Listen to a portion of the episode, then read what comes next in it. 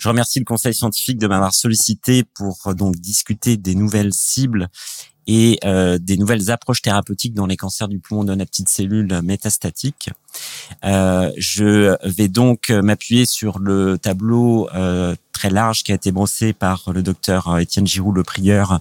et euh, Ferreira euh, sur euh, les cancers du poumon sans et avec addiction oncogénique pour finalement essayer de vous parler des traitements du futur, un futur proche, et puis pour certains un futur un peu plus lointain, en parlant des nouvelles addictions oncogéniques qui peuvent dès maintenant être traitées par des thérapies dédiées. Mais on va le voir qui nécessitent des techniques de testing pour les retrouver assez élaborées les nouvelles approches euh, avec euh, les euh, anticorps humanisés conjugués médicaments qui sont en évaluation de phase 3 dans de nombreuses indications et qui pourraient potentiellement rentrer dans notre pratique, notamment dans le cas des mutations activatrices d'HER2, comme le docteur Ferral l'a évoqué. Et puis, on verra dans une dernière partie les nouvelles approches en immunothérapie qui s'adressent donc plutôt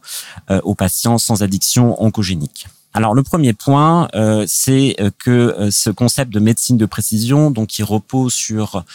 l'identification d'une altération oncogénique et l'utilisation d'une thérapie qui est cible le mécanisme qui est activé par cette altération oncogénique, concerne finalement essentiellement les adénocarcinomes pulmonaires et de manière beaucoup plus marginale les hyperdemoïdes et les grandes cellules. Donc il faut tout de même garder en tête que cette approche, elle permet d'avoir des avancées très significatives mais chez 60% de nos euh, patients présentant des adénocarcinomes pulmonaires. Mais chez ces patients, si on a la possibilité de faire un testing très large, on peut, chez, jusqu'à 50% des adénocarcinomes pulmonaires, proposer des thérapies ciblées si on inclut maintenant les inhibiteurs spécifiques de Caras G12C avec euh, donc ce concept que euh, si l'addiction oncogénique euh, permet un signal fort de survie, eh bien une thérapie dédiée peut aboutir à une mort cellulaire en préclinique et aussi en clinique, expliquant l'activité chez les patients. Et c'est ce qui a été décrit au début des années 2000 comme le talon d'Achille du cancer. On a donc un certain nombre de thérapies ciblées qui sont euh, déjà remboursées euh, en première ou en deuxième ligne, les mutations activatrices de GFR, euh, les mutations de BRAF V600E et les fusions ALK et ROS1 et un certain nombre d'anomalies qui ont été largement décrites auparavant pour lesquelles on a un accès précoce dans le cadre donc d'ATU ou bientôt dans le cadre de remboursement. C'est très important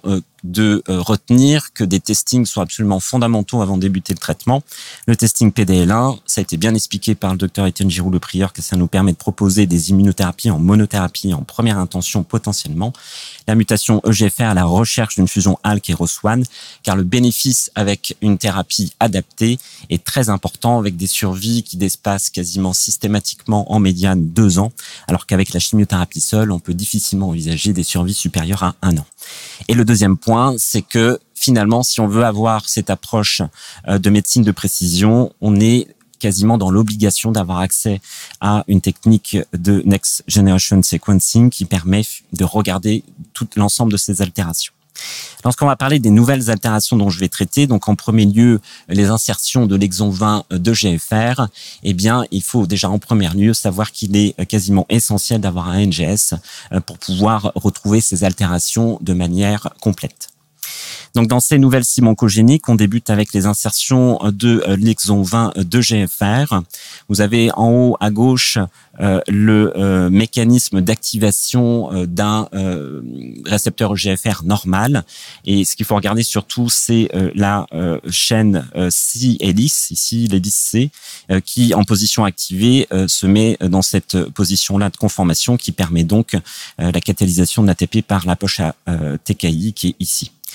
lorsqu'il y a une insertion 19 de, euh, euh de l'exon 19 de GFR, qui est une mutation activatrice commune de GFR, euh, cette hélice est repoussée dans ce sens-là, ce qui euh, va aboutir à l'activation oncogénique de la protéine. Et dans l'insertion de l'exon 20, la modification de, du positionnement de l'hélice C est différente et va en fait aboutir à une baisse d'affinité de la protéine aux inhibiteurs de, de tyrosine kinase de première deuxième et même troisième génération. Ceci explique une résistance euh, aux euh, inhibiteurs tyrosine kinase de première et deuxième, deuxième génération pour la quasi-totalité des insertions d'exon 20. Donc vous avez ici les différents pourcentages en termes de fréquence des différentes euh, mutations d'exon 20. L'essentiel de ces insertions se trouve au niveau de l'hélice C. Donc là, c'est quasiment 80% des cas. Et ces mutations prédisent une résistance en clinique aux inhibiteurs classiques. Et les mutations de la, insertions d'exon 20 EGFR, c'est tout de même 10% des mutations EGFR. Et donc, si on les recherche dans tous les adénocarcinomes pulmonaires, ça représente environ 1% de nos patients. Alors, il y a essentiellement deux médicaments dont je vais parler euh, qui euh, sont accessibles euh, dans le cadre d'essais thérapeutiques ou de d'accès précoce, qui permettent d'obtenir des résultats thérapeutiques significatifs chez ces patients. D'abord, l'amivantamab, avec donc un anticorps bispécifique à la fois spécifique de GFR et de MET, et qui va avoir la capacité à bloquer donc ces deux voies de signalisation en même temps et aboutir à une inhibition des deux voies de signalisation. Il y a aussi des mécanismes immunitaires euh, qui sont liés à la capacité euh, du euh, de l'anticorps à déclencher une réponse immunitaire, soit NK, soit macrophage, non spécifique initialement, en finalement amenant en, en quelque sorte ces cellules immunitaires cytotoxiques au contact de la cellule tumorale. C'est probablement une des explications du mécanisme d'action de ce médicament. Donc on a des données issues d'un essai de phase 1 euh, qui retrouvait chez des patients qui avaient reçu une chimiothérapie à base de sel de platine et qui avaient donc une, insertion de Nexon 20, des taux de réponse de 40% euh, euh, qui sont bien supérieurs à ce qu'on peut espérer avec des inhibiteurs tyrosine kinase classiques, c'est 5 à 10% avec les inhibiteurs tyrosine kinase classiques. Ce que vous pouvez voir sur votre droite, c'est que certains patients ont des réponses assez importantes, assez profondes, avec une diminution importante du volume tumoral et parfois très prolongée dans le temps. Lorsqu'on regarde ici le forest plot des réponses euh, patient par patient, donc plus le plot va vers le bas et plus la réponse est euh, importante, on a déjà un certain nombre de patients qui ont euh, des réponses proches d'une réponse complète. Donc on voit bien qu'il y a une vraie efficacité et une addiction, en tout cas à la signalisation EGFR et MET chez ces patients. Et semble-t-il, il n'y a pas d'énorme différence, peu importe le type d'insertion de l'exon 20. Donc un médicament qui, chez certains patients, permet d'obtenir un bénéfice chez des patients très lourdement prétraités. Et euh, il y a déjà, je crois, une cinquantaine de patients, enfin plusieurs dizaines de patients qui sont traités par amivantamab dans cette indication en France dans le cadre de l'accès précoce. Et il y a un deuxième médicament, le mobocertinib, qui est un inhibiteur spécifique de l'insertion de l'exon 20 de l'EGFR, euh, disponible par voie orale. Euh, l'amivantamab est administré par perfusion,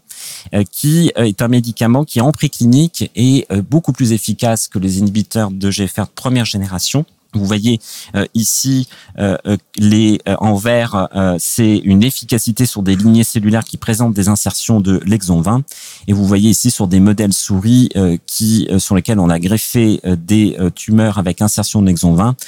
une diminution du volume tumoral quasi constante et bien supérieure à ce qu'on observe avec l'osimertinib. Il y a euh, euh, deux essais cliniques euh, dont les données ont été poulées que je vous montre ici, qui ont évalué le mobocertinib de nouveau chez des patients pré-traités par chimiothérapie à base de sel de platine. des taux de réponse de l'ordre de 30%, certaines réponses très importantes, vous voyez ici, comme avec l'amivantamab, mais peut-être dans une proportion moindre de patients. et si on, compare ces deux médicaments, donc on a tout de même pour l'instant relativement peu de données à exploiter, on peut déjà noter que le profil de toxicité n'est pas le même. Il y a un peu plus euh, de euh, toxicité significative de grade 3 et plus avec euh, le mobocertinib, essentiellement des diarrhées. Cependant, avec l'amivantamab, on a aussi des rages cutanées, des paronychies, comme on pouvait avoir avec le cetuximab plus la fatimie, par exemple, qui sont en tout cas plus sévères qu'avec les TKI de le GFR, et des réactions à la perfusion qui nécessitent un certain apprentissage, mais euh, des données d'efficacité qui montrent clairement euh, que euh, s'il s'agit de molécules intéressantes qui pourraient potentiellement rentrer en routine dans les années qui viennent il est important de noter les durées de réponse, vous voyez, qui approchent ou dépassent un an. Donc, euh, euh, tout de même, chez les répondeurs, on a un bénéfice qui est euh, significatif. Il y a une deuxième altération dont je voulais vous parler, euh, c'est une nouvelle fusion émergente qui vient compléter le panel des fusions ALK, ROS1, RET, NTRAC pour lequel on bénéficie de TKI. Ce sont les fusions NRG1.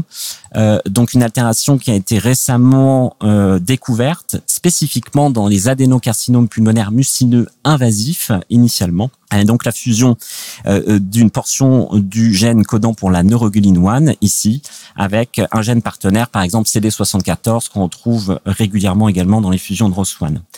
Ces patients euh,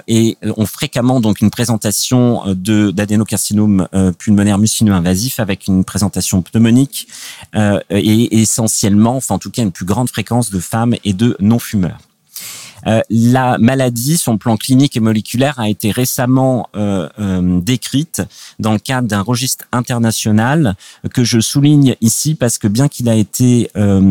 conduit par notamment Jacques Cadranel, deux collègues américains et moi-même, vous verrez dans les auteurs qu'il y a un très grand nombre d'auteurs français soulignant la capacité que l'on a en France à pouvoir chercher ces altérations et l'importance aussi de rapporter des résultats dans le cadre de registres pour ces altérations rares afin d'essayer d'avancer et de faire connaître euh, le potentiel thérapeutique de la détection de ces fusions. On retrouvait euh, euh, finalement un profil euh, type fusion ALK et ROS1 avec une majorité de femmes, une majorité de non-fumeurs, même si un certain nombre de patients étaient des gros fumeurs. Ce qui est remarquable, c'est que l'essentiel des patients présentaient une diffusion métastatique intrathoracique à type de métastase pulmonaire, de masse pleurale ou bien d'épanchement des séreuses et d'adénopathie médiastinale, ce qui est assez remarquable et je trouve relativement original dans les cancers du poumon métastatiques et avec relativement peu de métastases extra-thoracique.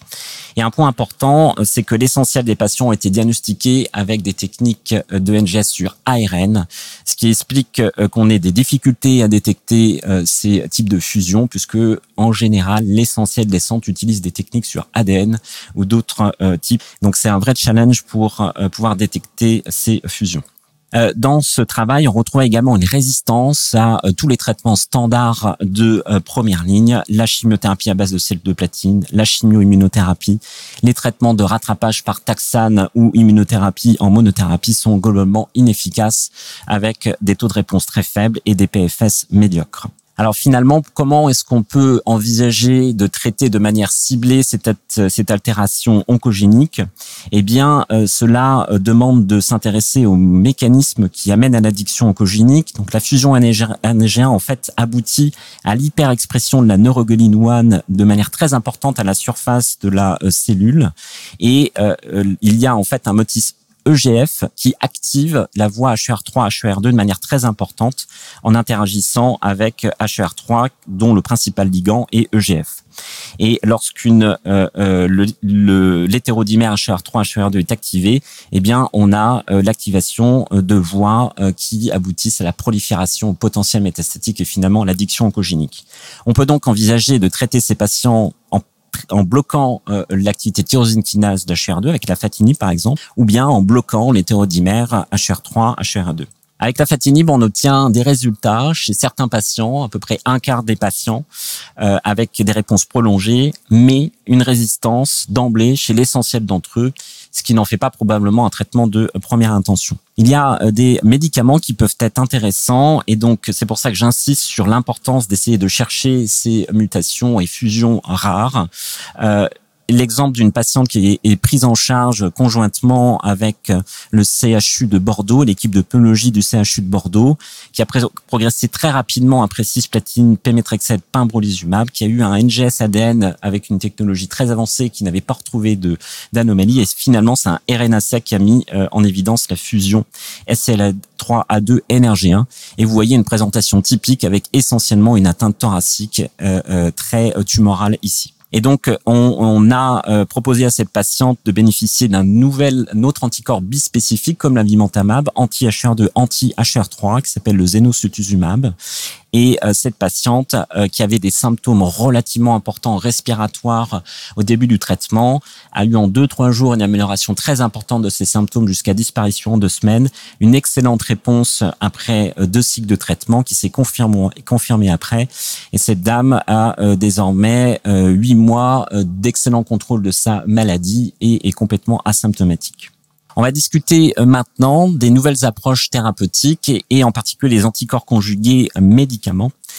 qui rentre donc, enfin, qui dont l'implémentation en clinique repose sur la capacité à produire de manière industrielle des anticorps monoclonaux murins humanisés qui ont cette capacité à les produire de manière très reproductible et efficace a permis également la révolution thérapeutique qu'on vit en immunothérapie avec la possibilité d'avoir donc euh, par exemple des anti-PD1, des anti-PDL1 euh, euh, que l'on peut produire en grande quantité et avec une spécificité très importante avec l'épitope que l'on veut cibler.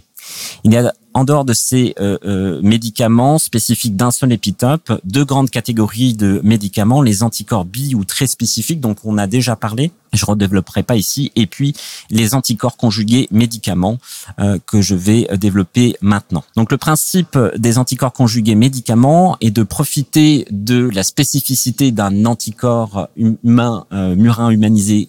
euh, typique, euh, qui est donc une spécificité euh, sur un épitope donné, et de greffer sur la structure moléculaire des molécules de chimiothérapie,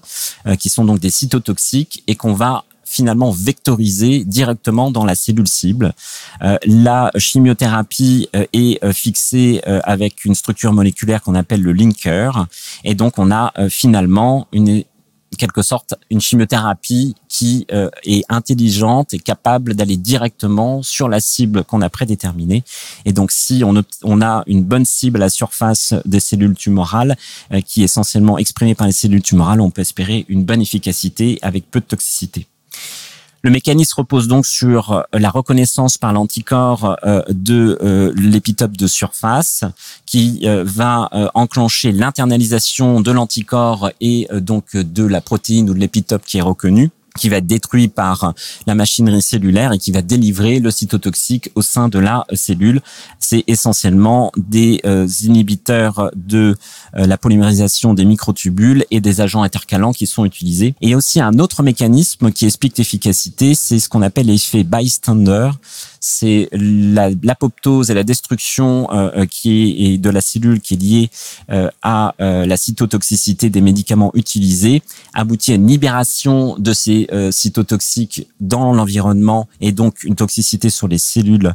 qui sont à proximité et également une promotion théoriquement de la réponse immunitaire par une présentation, une libération des antigènes tumoraux. Alors on a trois médicaments essentiellement que je vais revoir rapidement avec vous en cours de développement. Le patritumab deruxtecan, qui est un anticorps conjugué médicament anti-HER3 savoir que l'hyperexpression d'HER3 et l'activation de la voie HER3 est un mécanisme de résistance aux inhibiteurs tyrosine kinase et globalement aux thérapies ciblées relativement universel. Et euh, ce médicament est actuellement évalué dans de nombreuses indications après échec d'inhibiteurs tyrosine kinase et principalement chez les patients euh, exposés euh, aux inhibiteurs tyrosine kinase de GFR et présentation de mutation et présentant une mutation EGFR avec des taux de réponse de l'ordre de 40% qui semblent indépendants du mécanisme de résistance Je vais pas les détailler ici, euh, mais c'est les mécanismes de résistance après aux imertinib qui étaient retrouvés euh, dans cet essai et euh, des durées de réponse de l'ordre de 9 à 10 mois, donc tout de même assez remarquable dans cette situation de résistance. Pas de lien avec l'expression d'HER3. on n'a donc pas trop espoir de pouvoir sélectionner les patients pour ce traitement avec l'immunomarquage HER3, mais en tout cas une activité chez l'ensemble des patients très intéressante. Il y a un autre médicament, le datomotamab deruxtecan, qui est un anti-TROP2, même principe, un anticorps spécifique de TROP2 avec un linker et euh, un euh, cytotoxique. TROP2, c'est un euh, épitope qui est exprimé sur de très nombreuses cellules tumorales, qui est caractérisé dans le cancer du poumon par un facteur de mauvais pronostic et qu'on estime est exprimé entre 50 et 65-70% des cancers du poumon non à petites cellules avec euh, sur le plan euh, mécanistique peu de compréhension sur euh, la manière dont TROP2 et son expression pourraient faire la promotion du cancer et de la cancérogénèse. Malgré euh, ce manque de mécanismes sous-jacents, eh les anticorps TROP2 ont montré des signes d'activité significatifs. Ici, vous avez des données de réponse chez les patients sans addiction oncogénique, euh, même s'il s'agit qu'environ euh, d'environ un tiers, même presque un quart de réponse. Lorsqu'il y a une réponse, elle est relativement prolongée dans le temps, avec des réponses de l'ordre de 10 mois. Et chez les patients présentant des addictions oncogéniques, on a des données équivalentes avec des taux de réponse un peu plus importants, mais sur un petit nombre de patients, et des lieux de réponse de, l'ordre de 10 mois, donc des médicaments qui pourraient permettre de traiter la résistance euh, aux inhibiteurs tyrosine kinase. Euh, et ces médicaments sont actuellement en phase 3 dans de multiples indications euh, dans les CBNPC métastatiques. Et enfin, un autre médicament, l'anti-CEAM5, même principe, spécificité contre CEACM5, qui est un antigène euh, initialement embryonnaire qui est réexprimé dans les cellules tumorales. Euh, on le retrouve dans environ 30% des adénocarcinomes pulmonaires. On a quand même l'impression, pour ceux qui participent aux essais thérapeutiques, euh, c'est le cas aux hospices civils de Lyon, que l'infréquence semble moins importante dans le cadre de l'essai thérapeutique que ces 30%. Et de nouveau, un signal d'efficacité chez une proportion de patients, euh, pareil, relativement faible, mais avec quand même des durées de réponse intéressantes. Donc, on attendra les résultats des essais de phase 3. Et puis, le Télisauvé, qui est un antimètre drogue conjuguette. Euh, je passe rapidement parce que j'ai pas de données cliniques à vous montrer euh, pour l'instant bien pertinentes, mais un médicament qui pourrait être pertinent pour traiter les cancers du poumon avec altération de MET. Et enfin, pour terminer, les nouvelles approches en immunothérapie. Alors, ça va être un petit peu euh, rapide, mais je vais essayer de vous montrer les médicaments qui pourraient potentiellement euh, arriver en clinique, disons, dans les cinq ans. Euh, vous savez peut-être qu'il y a une quantité astronomique de combinaisons qui ont été testées, qui sont en cours de test ou qui vont être testées en association aux immunothérapies et à la chimiothérapie. Donc, c'est pour ça que j'ai sélectionné que quelques approches thérapeutiques. Euh, on a une multitude de mécanismes qui permettent d'envisager euh, de traiter euh, la résistance à, aux thérapies anti-PD1, PDL1 ou à améliorer les résultats en première ligne. Je parlerai en premier lieu de l'inhibition de NKG2A qui est exprimée quasi exclusivement par les natural killers et puis également de la modification du métabolisme de l'adénosine qui modifie la, la qualité immunosuppressive ou pro-immunitaire du micro-environnement euh, tumoral, avec un essai thérapeutique dans les cancers du poumon localement avancés, qui testait euh, contre le durvalumab, qui est désormais notre standard de traitement en consolidation, deux médicaments, l'olecumab et le monalizumab, un, inhibiteur de CD73, donc de la voie de et euh, un inhibiteur de NKG2A, le monalizumab avec euh, une nette, euh, un net avantage dans cet essai euh, en termes de survie sans progression. C'est simplement un signal d'efficacité, mais il y a un essai de phase 3 qui va être lancé. Et donc peut-être une nouvelle combinaison chez les patients avec cancer du poumon localement avancé. Et puis des profils de tolérance très favorables puisqu'il n'y avait pas de différence entre le durvalumab et la combinaison d'immunothérapie. Il y a également euh, les euh, anti-TIGIT qui étaient pour l'instant euh, des une, une, voie de signalisation avec des résultats peu encourageants dans le cancer du poumon. Donc c'est un autre chaîne POC immunitaire inhibiteur de des lymphocytes T en plus de PDL1. Il y a un essai thérapeutique euh, dont les résultats ont été euh, très récemment euh, publiés, évaluant l'atezolizumab plus le tiragolumab, un anti-TIGIT versus atezolizumab plus placebo en première ligne de traitement dans les cancers du poumon non à petites cellules sans addiction oncogénique. Avec vous voyez chez les patients avec une forte expression de PD-L1 un signal d'activité très net par rapport à l'atezolizumab sol, qui je le rappelle n'est pas un traitement en première intention en monothérapie dont les PD-L1 plus de 50%, mais un signal d'activité qui euh, va conduire à une évaluation en phase 3. Et puis, et pour euh, terminer, euh, la possibilité dans cette fois-ci un futur plus lointain d'avoir accès à des thérapies euh, cellulaires, donc qui consistent à manipuler les cellules du système immunitaire pour augmenter euh, l'effet thérapeutique des anti-PD1 ou euh, avoir une thérapie basée sur des cellules immunitaires modifiées. Je vous présente uniquement ce concept de lymphocytes qu'on extrait de la tumeur. Donc, c'est des lymphocytes infiltrés qui infiltrent la tumeur, donc qui sont théoriquement spécifiques, enfin qui peuvent être spécifique de la cellule tumorale du patient. On n'a pas de problème de compatibilité puisque ce sont les lymphocytes du patient. Donc, il faut faire l'exérèse de la tumeur avec un processus euh, complexe. On peut aboutir à récupérer les différentes populations de lymphocytes, les expandre au laboratoire, puis euh, les réinfuser aux patients avec euh, des cytokines qui permettent d'augmenter leur activité. Et il y a un essai thérapeutique publié l'année dernière qui suggère une activité très prolongée, euh, parfois dépassant deux ans chez des patients très lourdement prétraités, résistants à l'immunothérapie, euh, qui laissent espérer que ces thérapies cellulaires euh, pourraient à l'avenir être un traitement de rattrapage chez nos patients. Alors il y a d'autres thérapies cellulaires, il y a des CAR T-cells, il y a des macrophages et des cellules dendritiques modifiées, mais celle-ci est la première avec des résultats très significatifs, même si c'est ici une, une, phase 1 chez des, des patients avec cancer du poumon non à petites cellules. Je vous remercie euh, donc de euh, votre euh, attention.